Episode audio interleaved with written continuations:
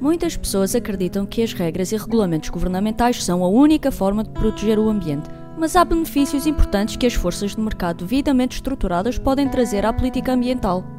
Quando o governo e os mercados trabalham em conjunto, obtêm soluções eficazes para a sustentabilidade.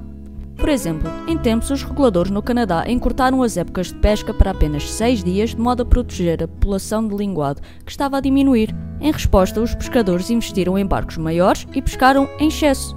A época curta significava que a maior parte do peixe vendido no mercado era congelado e não fresco. Após este fracasso, o governo tentou uma abordagem diferente. Fixou um máximo de pesca para o ano inteiro e estabeleceu um mercado de licenças de pesca, distribuindo essas licenças pelos pescadores, que as podiam comprar e vender a qualquer pessoa.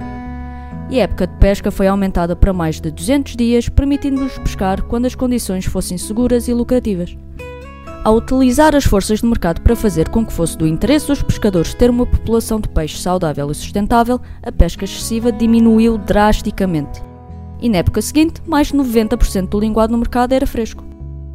As políticas ambientais mais eficazes estimulam o setor privado a preservar aquilo que o público valoriza.